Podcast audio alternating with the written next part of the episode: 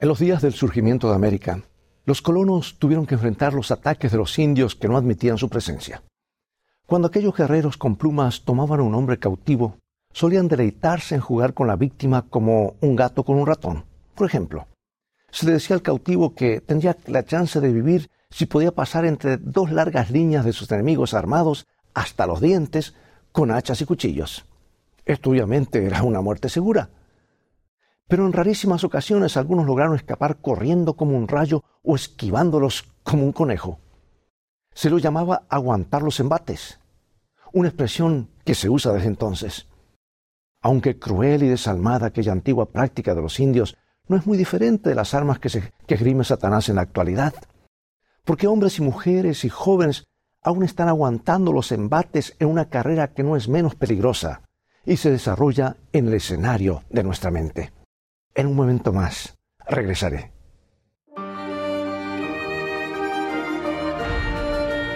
Escrito está, declara el mensaje final de Dios para nuestro tiempo, presentando al Cristo viviente como la respuesta a nuestras más profundas necesidades.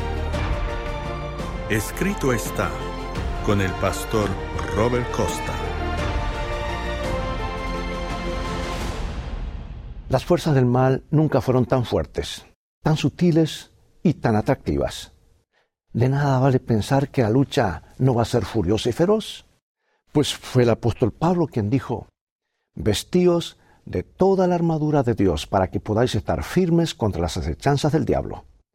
Porque no tenemos lucha contra sangre y carne, sino contra principados, contra potestades, contra los gobernadores de las tinieblas de este siglo, contra huestes espirituales de maldad en las regiones celestes. Si alguien podría estar diciendo, usted no sabe lo que a mí me toca vivir, ni podría entender por qué no soy creyente. Si yo tuviese un trabajo como el suyo, me resultaría fácil hablar de Dios, estar todo el tiempo con las cosas de la Biblia. Pero mi trabajo estoy rodeado todos los días por una multitud de personas cuyas conversaciones son irreproducibles y cuyas vidas no son mejores que sus palabras. ¿Cómo puede esperar que una persona que está en mi situación sea creyente? Bueno, escucha, amigo y amiga, aunque resulte sorprendente, la victoria en la lucha titánica por el alma no depende de nuestra propia fortaleza o nuestra determinación para resistir, ni en nuestra velocidad o capacidad para esquivar los dardos del enemigo, sino en cuál es el poder que está en control de nuestra mente. Porque cuando una persona comienza a servir a Cristo, el enemigo de Dios no descansa en sus esfuerzos. Por el contrario, intensifica sus ataques, prepara sus emboscadas con malicia diabólica. Puede tomarnos por sorpresa cuando menos lo esperamos. Y también puede atacarnos tan hábilmente camuflado que nos resulte difícil reconocer la fuente. Sus estrategias están cambiando constantemente, calculadas para atraparnos con la guardia baja. ¿Puedo decirte esto? El diablo está irado.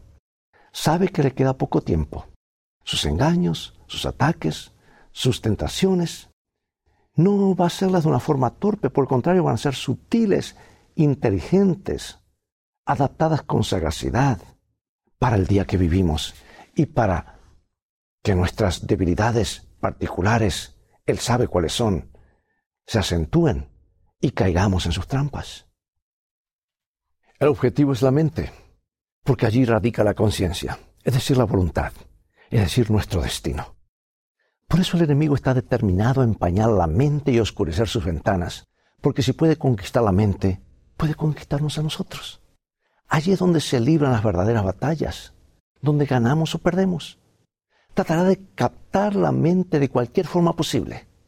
Y puede emplear el alcohol, puede utilizar drogas, puede usar el hipnotismo, la música repetitiva que anula el lóbulo frontal. Pero recuerda que toda brecha de la mente, cada debilitación deliberada, todo control de la mente por otra persona, llámese hipnosis o lo que sea, aunque sea temporariamente o temporalmente y por propósitos aparentemente nobles, puedes sabotear las defensas del alma sin que lo sepas. La entrega de la ciudadela del alma a otro ser humano, por encomiable que sea el motivo, puede tener consecuencias devastadoras. Permite hacerte una, advertencia. Es, es para que lo medites, para que lo pienses. Esta advertencia puede salvar tu vida y tu alma. La mente puede ser una fortaleza bien protegida, un bastión de Cristo en medio de un mundo convulsionado. O puede ser un lugar débil, sin defensas y vulnerable a los ataques. No es extraño que Dios diga en Proverbios 4:23, sobre toda cosa guardada guarda tu corazón, porque de hermana la vida. ¿Cuál es el corazón que debemos guardar con tanta diligencia? ¿Es el órgano que bombea la sangre por las arterias? No. Debe ser algo primordial, en lo profundo de las fuentes de la vida. ¿Puede ser otra cosa que la mente? La mente, el corazón del cual hablan las escrituras, es el asiento de los afectos, el centro del razonamiento consciente, la ciudadela del alma. ¿Recuerdas que Jesús dijo, porque de dentro del corazón de los hombres salen los malos pensamientos, los adulterios, las fornicaciones, los homicidios, San Marcos 7? ¿Viene de algún otro lugar que no sea la mente? Pablo dice que la palabra de Dios discierne los pensamientos y las intenciones del corazón. Solo la mente es fuente de pensamientos e intenciones. Cuando entendemos en qué consiste esta batalla entre Cristo y Satanás, entre el bien y el mal, es evidente que la transformación de la mente es absolutamente esencial. El corazón, la mente, tienen que ser cambiados, nada menos. Y ese cambio no solo es necesario, sino también es posible. Porque Pablo dice en Romanos 12.2, no os conforméis a este siglo, sino transformaos por medio de la renovación de vuestro entendimiento, para que comprobéis cuál sea la buena voluntad de Dios agradable y perfecta. Recuerda esta promesa, te daré un corazón nuevo, dice Dios. La renovación del corazón, de la mente es necesaria porque engañoso es el corazón, por sobre todas las cosas, dice, y malvado. ¿Quién lo conocerá? Yo me he deleitado y sorprendido al ver con cuánta claridad las escrituras presentan el problema central, mucho antes del nacimiento de la psicología moderna. Por ejemplo, Job. Nunca había oído hablar del subconsciente cuando preguntó, ¿quién hará limpio al inmundo? Y cuando respondió nadie. En lo profundo del subconsciente de cada uno subyacen inclinaciones y tendencias, suciedad que sube como espuma para flotar en la superficie de la mente. La pregunta que me ha perseguido por mucho tiempo es, ¿es posible que la conversión afecte al subconsciente? Si la respuesta es negativa, ¿qué esperanza nos queda? Pero gracias a Dios puede hacerlo. Las escrituras lo indican claramente. El trazo del omnipotente puede entrar hasta las profundidades y endulzar y purificarlo todo. La mente, incluso el subconsciente, puede ser modificada por el poder de Dios. Recuerda, si Dios lo promete, Él siempre dice la verdad. Esto nos deja frente a frente con una palabra muy familiar, tentación. Y aunque parezca sorprendente, la tentación no es pecado. La tentación está con nosotros todo el tiempo. Basta que, basta que tengas un cuerpo y cerebro, la tentación tratará de alcanzarnos por intermedio de ambos. La llevamos encima, como los gérmenes. Pero el hecho de que somos tentados no tiene por qué ser un secreto culposo. La tentación, vuelvo a repetir en sí misma, no es pecado. Lo repito porque a muchos les parece que la sugerencia de hacer lo malo trae implícita la contaminación. Si creemos erróneamente que la tentación es pecado, nos culparemos de las sugerencias malignas aun cuando las detestamos. Y esto provoca una sensación de condenación y desánimo que, si se perpetúa, termina llevándonos efectivamente al pecado. Muchas veces caemos por el mismo temor de haber caído. Y el enemigo anda merodeando para sacar provecho de toda situación. Nos trae las sugerencias para hacer el mal y luego se queda dándonos, dando vueltas diciéndonos, cuán pecador debes ser para que te asalten esos pensamientos. No debes de estar convertido, no debes de tener una experiencia verdadera. Es más, ni deberías ir a la iglesia. Entonces caemos en nuestras rodillas y pedimos perdón por los pecados del diablo. es como si un ladrón te se introdujera en tu, hogar y te, te acusara a ti de ser el delincuente. Como ves, el punto es que el enemigo nunca podrá vencer a una persona hasta que no cuente con la cooperación de ella. puede conseguir esa cooperación por medio de engaños, puede obtenerla de cualquier forma posible, pero no hay pecado hasta que por pensamiento, palabras o hechos fomentemos al tentador. Las tentaciones pueden atraernos, pueden dejarnos perplejos, hostigarnos o angustiarnos. Pueden crear una atmósfera en la cual sea difícil hasta respirar, pero no pueden contaminarnos sin un acto de nuestra voluntad, un acto intencional. No podrán triunfar sobre ti sin tu consentimiento. Se necesitan dos para que la tentación tenga éxito. ¿Podrá la conocida ilustración del tablero de control ayudarnos a entender esta diferencia? Podríamos decir que en el tablero de control de todo corazón hay dos eh, lugares principales, el que sigue la línea de Cristo y el que sigue la del diablo. Pero no importa cuán frecuente o insistente o estimulante sea el parpadeo de la luz del enemigo, no puede contaminarte si no estableces el contacto. No tienes por qué responder a esa luz. La luz es la tentación. La respuesta es el pecado. Algo más sobre la tentación. Puede fortalecernos porque cada vez que somos tentados, bien nos caemos o nos levantamos, o conquistamos o somos conquistados. Tu reacción ante la tentación puede darte mejor, dejarte mejor o peor.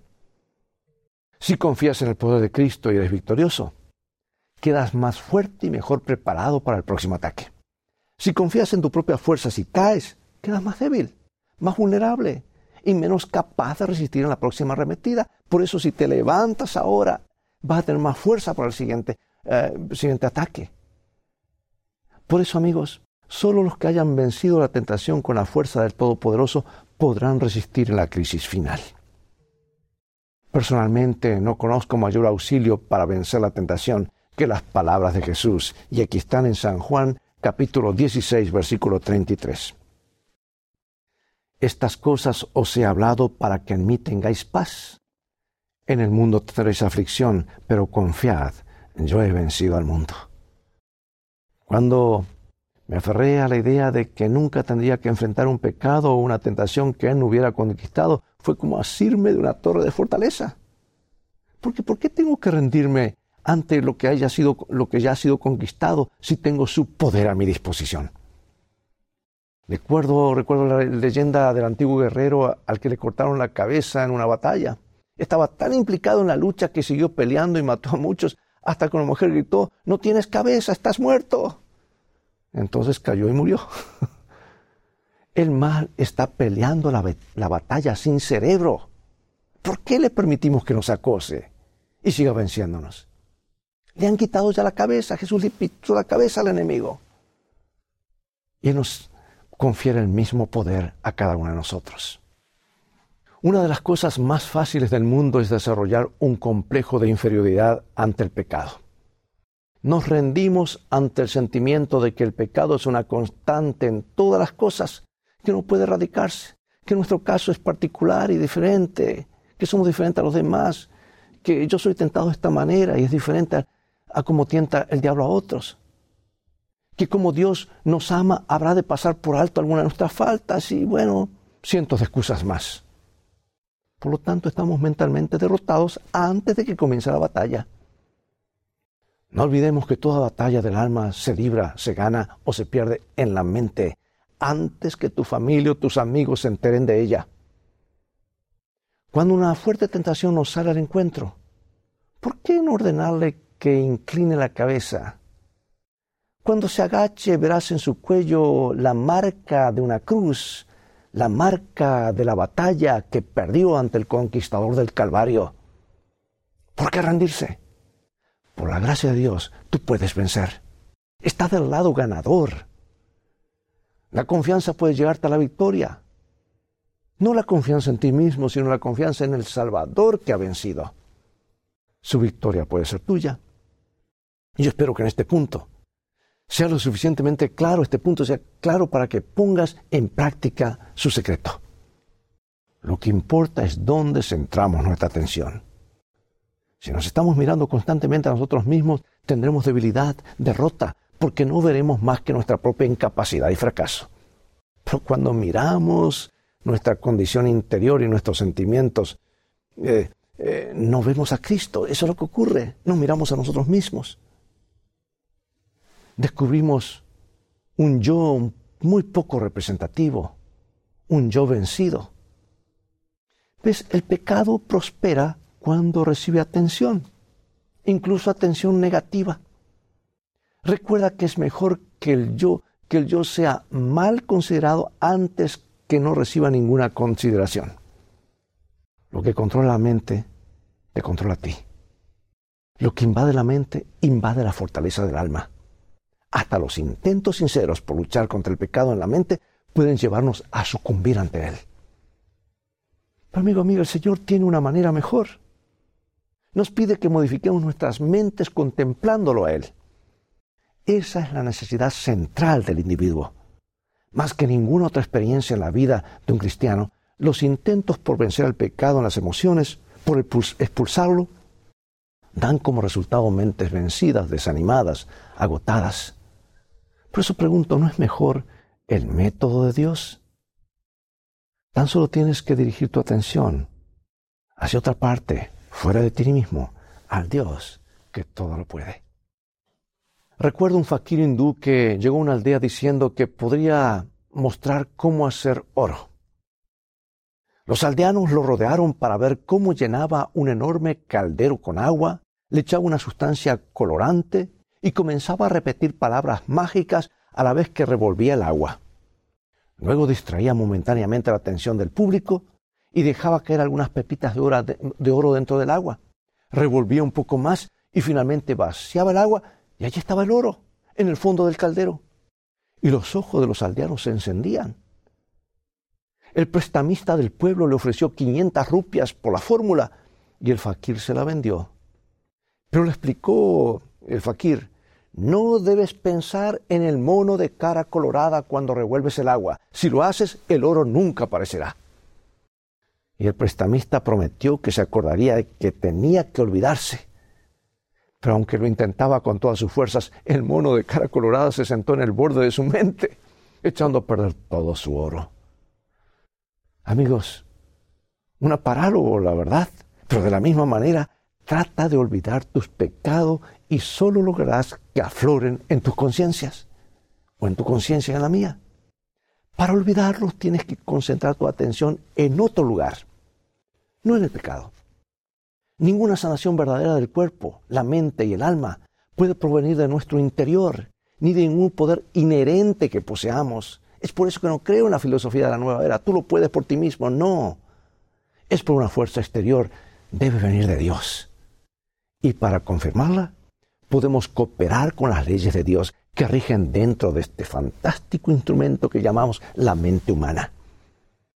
Pero esa sanación y transformación que el corazón humano anhela conocer solo puede venir cuando el poder de Dios se implanta y nos eleva. Recuerdo la construcción de un puente gigantesco que cruza una, una parte del, eh, del, eh, del puerto de Nueva York. La historia dice cuando los ingenieros estaban buscando una base para firmar en ella uno de los contrafuertes, descubrieron completamente sepultada en el barro una vieja barcaza que estaba llena de ladrillos y piedras. Tenían que sacarla de allí. Sin embargo, a pesar de todos los esfuerzos, se mantenía inamovible sobre el lecho del lodo. Finalmente uno de los ingenieros concibió una idea reunió otras embarcaciones y las amarró con largas cadenas al barco hundido mientras la marea estaba baja. Entonces esperaron. La marea estaba por subir, el agua subía más y más y con ella los barcos que flotaban. Y así fue como crujiendo y tensando las cadenas, el viejo barco se fue elevando de donde estaba anclado, levantado por el impulso del océano Atlántico.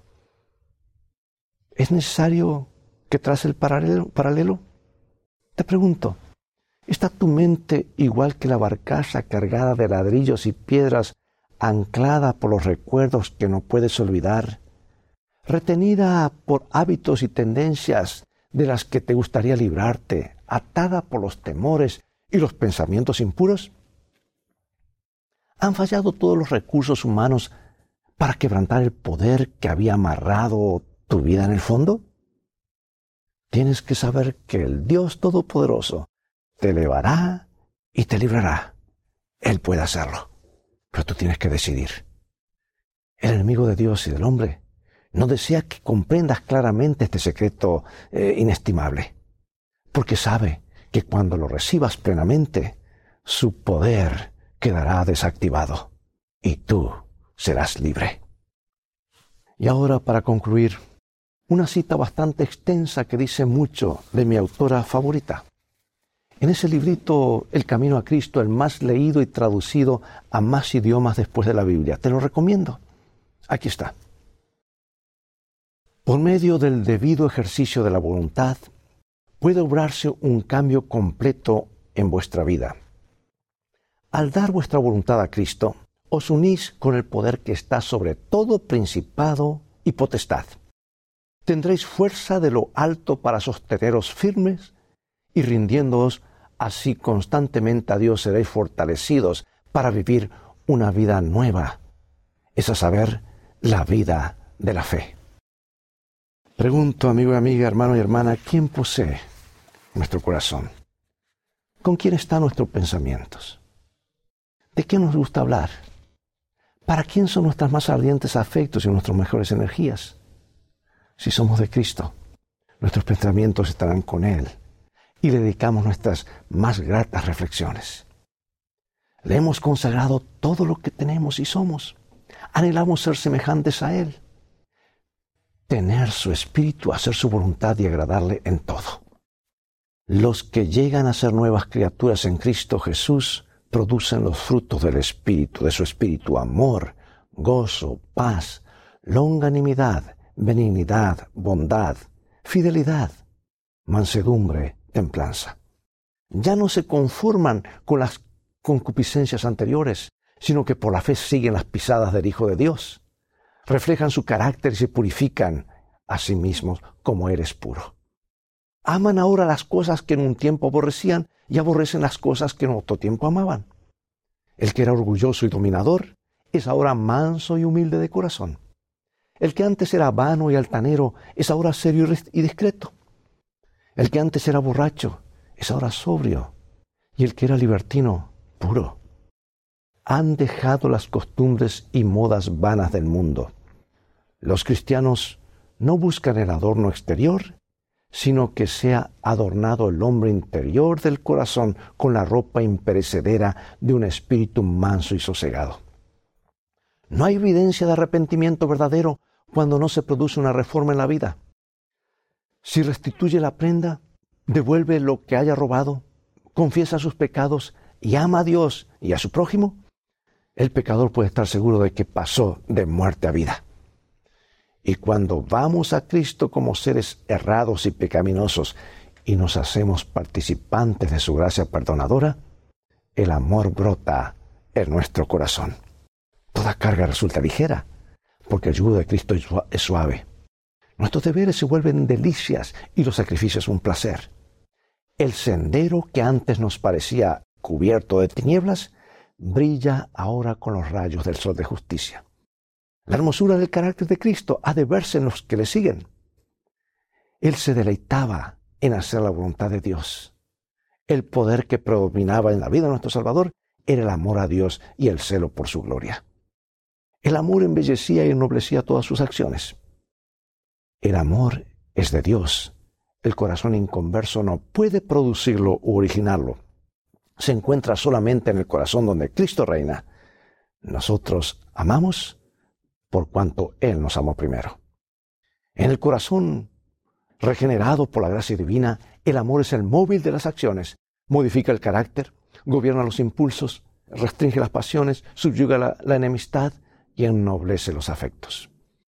Este amor termina diciendo, atesorado en el alma, endulza la vida y derrama una influencia purificadora sobre todos los que están en derredor. Acompáñame a orar. Padre Celestial, gracias por darnos la victoria sobre la tentación a través de tu Hijo y el poder del Espíritu Santo. Ayúdanos a aguantar los embates Queremos decir con el apóstol Pablo que somos más que vencedores por medio de aquel que nos amó. Queremos hacer de tu palabra nuestro GPS y a Jesús como nuestro guía. Y como dice el canto, fija tus ojos en Cristo, tan lleno de gracia y amor, y lo terrenal sin valor será a la luz del glorioso Señor. Que esa pueda ser nuestra experiencia. Oramos en el nombre de Jesús. Amén.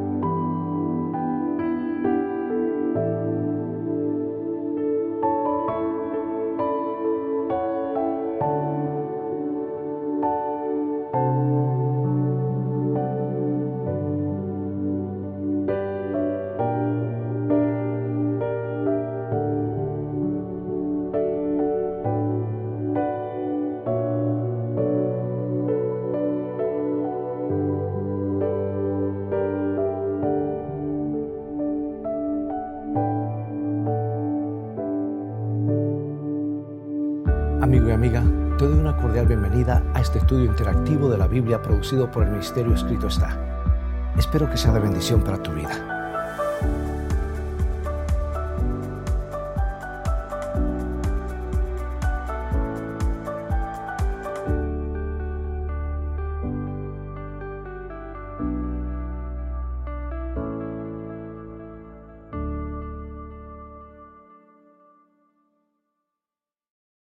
¿Has arreglado tus cosas con Dios? Porque cuando Dios tiene algo importante que decirnos, no utiliza las cartas del tarot, ni las bolas de cristal, ni las hojas de té. Él se manifiesta y lo dice. Puedes que te hayas preguntado, ¿por qué Dios habría de molestarse con un pequeño planeta cargado de pecado como el nuestro? No olvides que Él ha hecho una tremenda inversión en la humanidad la compró con su propia sangre y Jesús se hizo como uno de nosotros, parte de la raza humana. Y su mayor deseo es venir a poner fin a los reinos de este mundo y establecer el suyo propio. Deja de preocuparte, porque la mano invisible de Dios aún está en acción. No importa lo que suceda, nada detendrá el regreso de Jesucristo. Él va a establecer su reino y tú puedes tener parte en el mismo. Bien, amigo y amigas, todo el tiempo que tenemos por hoy ha llegado el momento de despedirnos una vez más. Visítanos en nuestro sitio de internet escritoestá.org, donde podrás obtener una variedad de estudios bíblicos que te ayudarán en tu caminar diario con Dios.